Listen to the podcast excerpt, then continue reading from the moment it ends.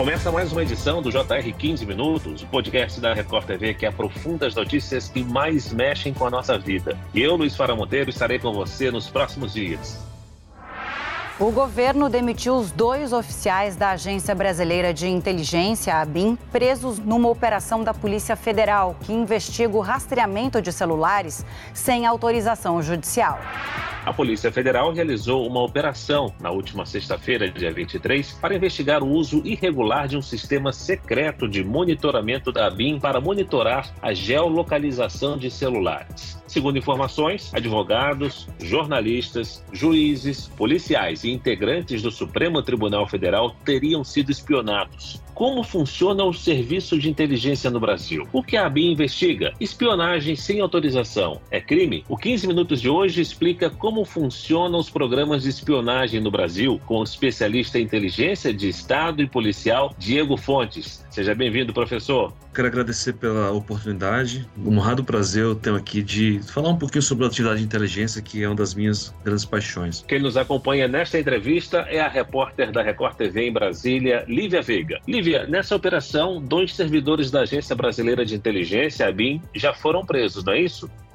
Oi, Faro, obrigada pelo convite. Olá, professor Diego. Exatamente, Faro, eles foram presos numa investigação que apura o rastreamento ilegal de celulares durante o governo do ex-presidente Jair Bolsonaro. Foram cumpridos 25 mandados de busca e apreensão em quatro estados e aqui no Distrito Federal. Os presos são os servidores Rodrigo Colli e Eduardo Arthur Izik. Segundo a Polícia Federal, eles usaram um sistema de monitoramento para invadir a rede de telefonia e acessar dados de localização. A suspeita é que o sistema tenha sido usado para monitorar políticos, ministros do Supremo Tribunal Federal, policiais, advogados, juízes e jornalistas entre 2018 e 2021. Professor Diego, a agência utiliza de um sistema desenvolvido por israelenses chamado First Mile. Na prática, como funciona essa ferramenta? Com relação à ferramenta First Mile, que foi desenvolvida por uma empresa chamada Cognite, antiga Verint, não se tem muito detalhamento de qual mecanismo utilizado para acessar os dados de geolocalização. O que se tem divulgado na imprensa é que, de alguma forma, possivelmente mediante algum tipo de intrusão, já que não existe nenhum tipo de solicitação às operadoras de telefonia, então, por algum mecanismo intrusivo, esses dados de geolocalização dos alvos, né, daquelas pessoas que estão ali sendo monitoradas, são disponibilizados. Então, são dados que não têm relação com o conteúdo das conversas, não têm relação com o conteúdo de conversa telefônica,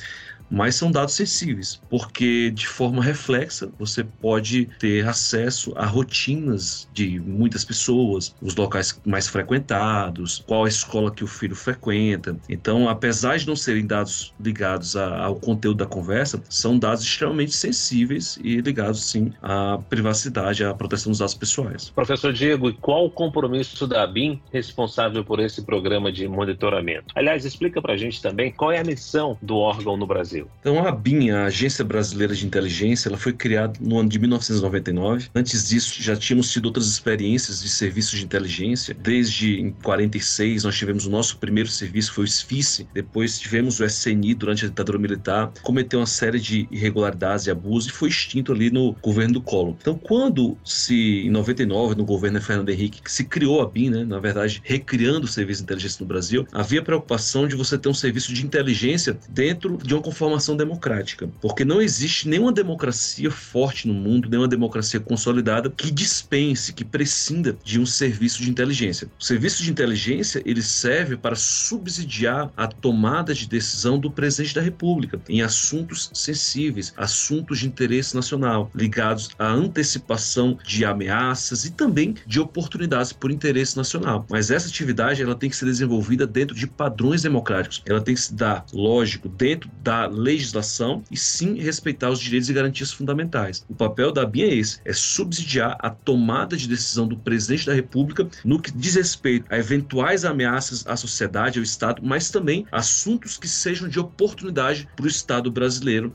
galgar posições nesse contexto internacional que é cada vez mais competitivo. A ABIN não é responsável pela condução de investigações criminais, né, professor? O papel da agência limita-se ao fornecimento de informações, apuração de contextos, conforme o senhor disse, e possíveis ameaças dentro e fora do território nacional. Seria isso? Exatamente. A BIM ela não investiga. A BIM ela muitas vezes ela vai lidar, por exemplo, com a produção de conhecimentos sobre uma organização criminosa, mas não para produzir provas de materialidade de autoria, provas no processo penal, mas, por exemplo, entender como que essa organização ela está estruturada, como que ocorre, por exemplo, o tráfico de drogas, de onde essa droga vem, quais são as principais rotas, é, por onde geralmente essa droga passa, quem são as principais lideranças, mas tudo de um ponto de vista informacional e não do ponto de vista do processo penal, que aí sim tem que se seguir toda uma ritualística, tem que seguir todas as prescrições e as restrições estabelecidas no Código de Processo Penal. Outra coisa importante, a BIM ela trabalha também de um ponto de vista de contra-espionagem, que é para evitar, por exemplo, que conhecimentos sensíveis do nosso país, por exemplo, pesquisas importantes, pesquisas desenvolvidas, por exemplo, pela Embrapa, técnicas que são nossas, como por exemplo, exploração de petróleo né, em águas profundas, que é uma,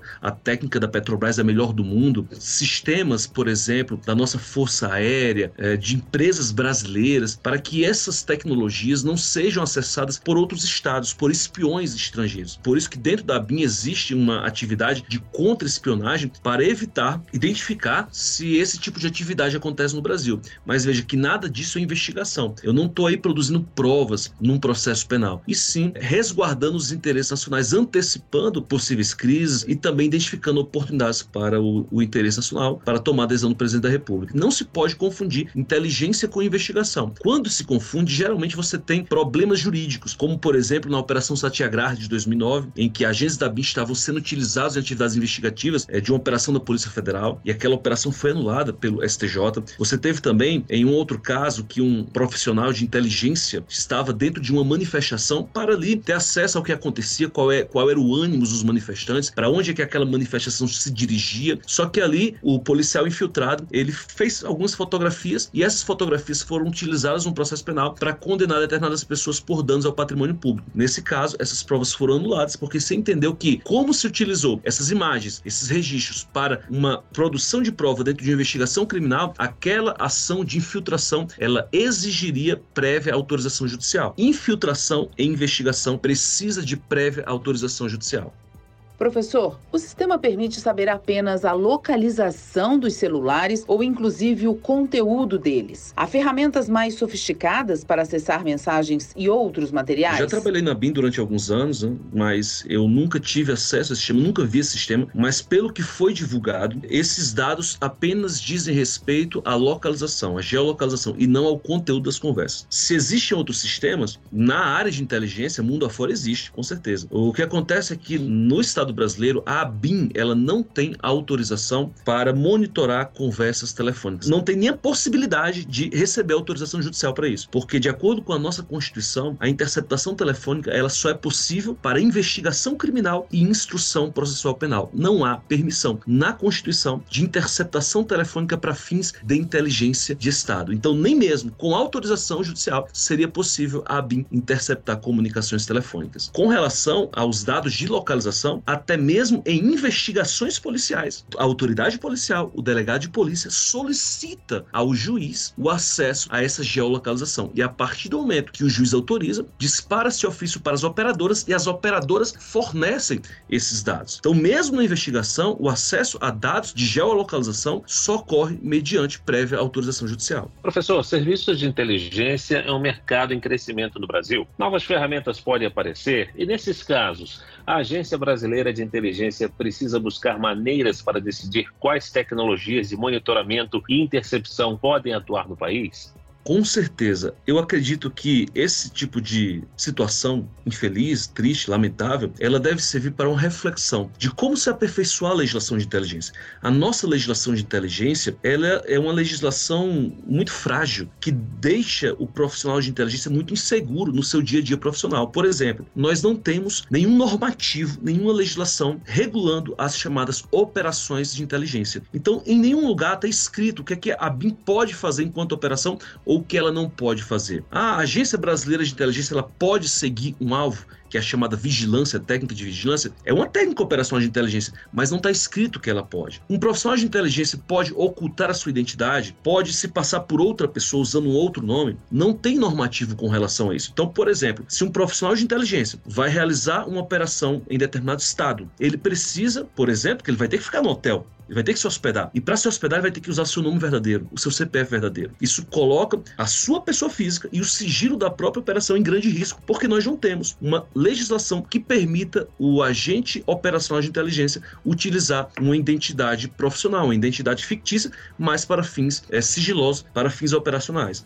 Então, o que nós precisamos é normatizar as operações de inteligência, mas sempre, sempre mediante controle efetivo, um controle externo efetivo. E quem realiza o controle externo da atividade de inteligência no Brasil é o Congresso Nacional, por meio de uma comissão mista de deputados e senadores, que é a SECAI, a Comissão Mista de Controle das Atividades de Inteligência do Congresso Nacional. Então, se eu tenho normatização, ou seja, mandatos legais, instrumentos legais que vão dizer o que o profissional pode ou não pode fazer, isso já é uma forma de controle. E se eu tenho um órgão de controle externo efetivo, que funcione, não um, um controle de faz de conta, onde você tem ali uma porção de deputados e senadores envolvidos com uma gama de interesses que realmente atraem a atenção pública, que envolve, por exemplo, obras públicas ou temas que são mais conhecidos pela sociedade. E quando se trata de controlar a inteligência, não é um tema que vai despertar atenção, porque a sociedade não conhece. Então não adianta só você ter uma comissão de parlamentares para realizar esse controle se você não tem estrutura. Então é necessário que esse órgão ela tenha uma estrutura de servidores que são especializados, são servidores técnicos que vão estar diuturnamente se aperfeiçoando, ganhando experiência para exercer esse controle. E isso evita, sim, desvios, evita ilegalidades no exercício da atividade de inteligência.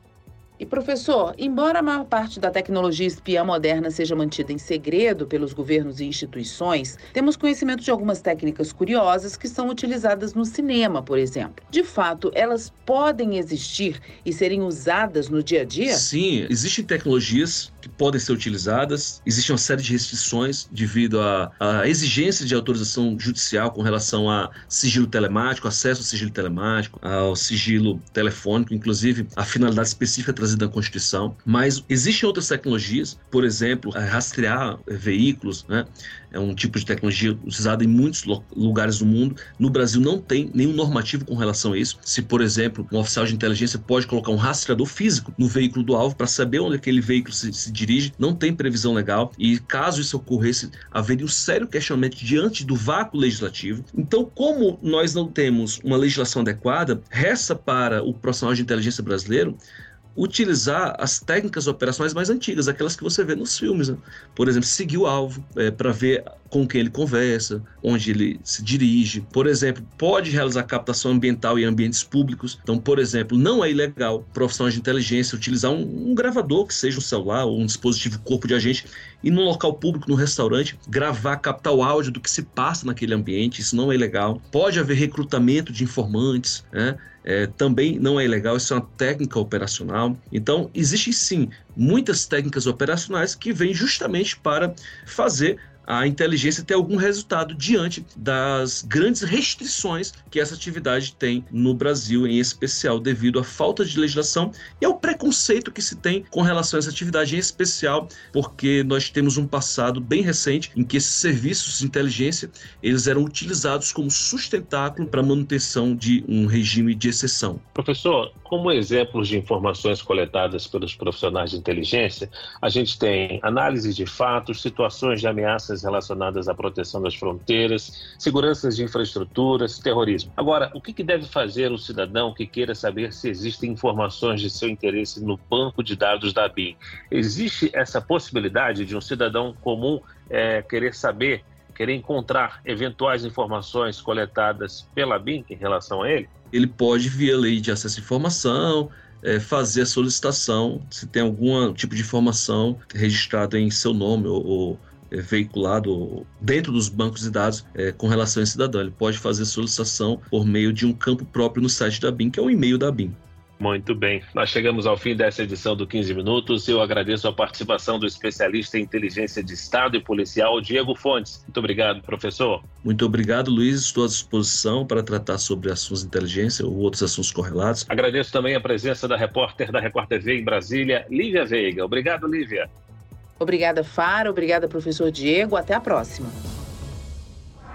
Esse podcast contou com a produção de David Bezerra e dos estagiários Lucas Brito, Fernando Russo e Kátia Brazão. Sonoplastia de Marcos Vinícius. Coordenação de conteúdo Edivaldo Nunes e Deni Almeida. Direção editorial Tiago Contreira. Vice-presidente de jornalismo Antônio Guerreiro. Você pode acompanhar o 15 Minutos no portal R7, nas redes sociais do Jornal da Record e nas principais plataformas de streaming. Te aguardamos no próximo episódio. Até lá!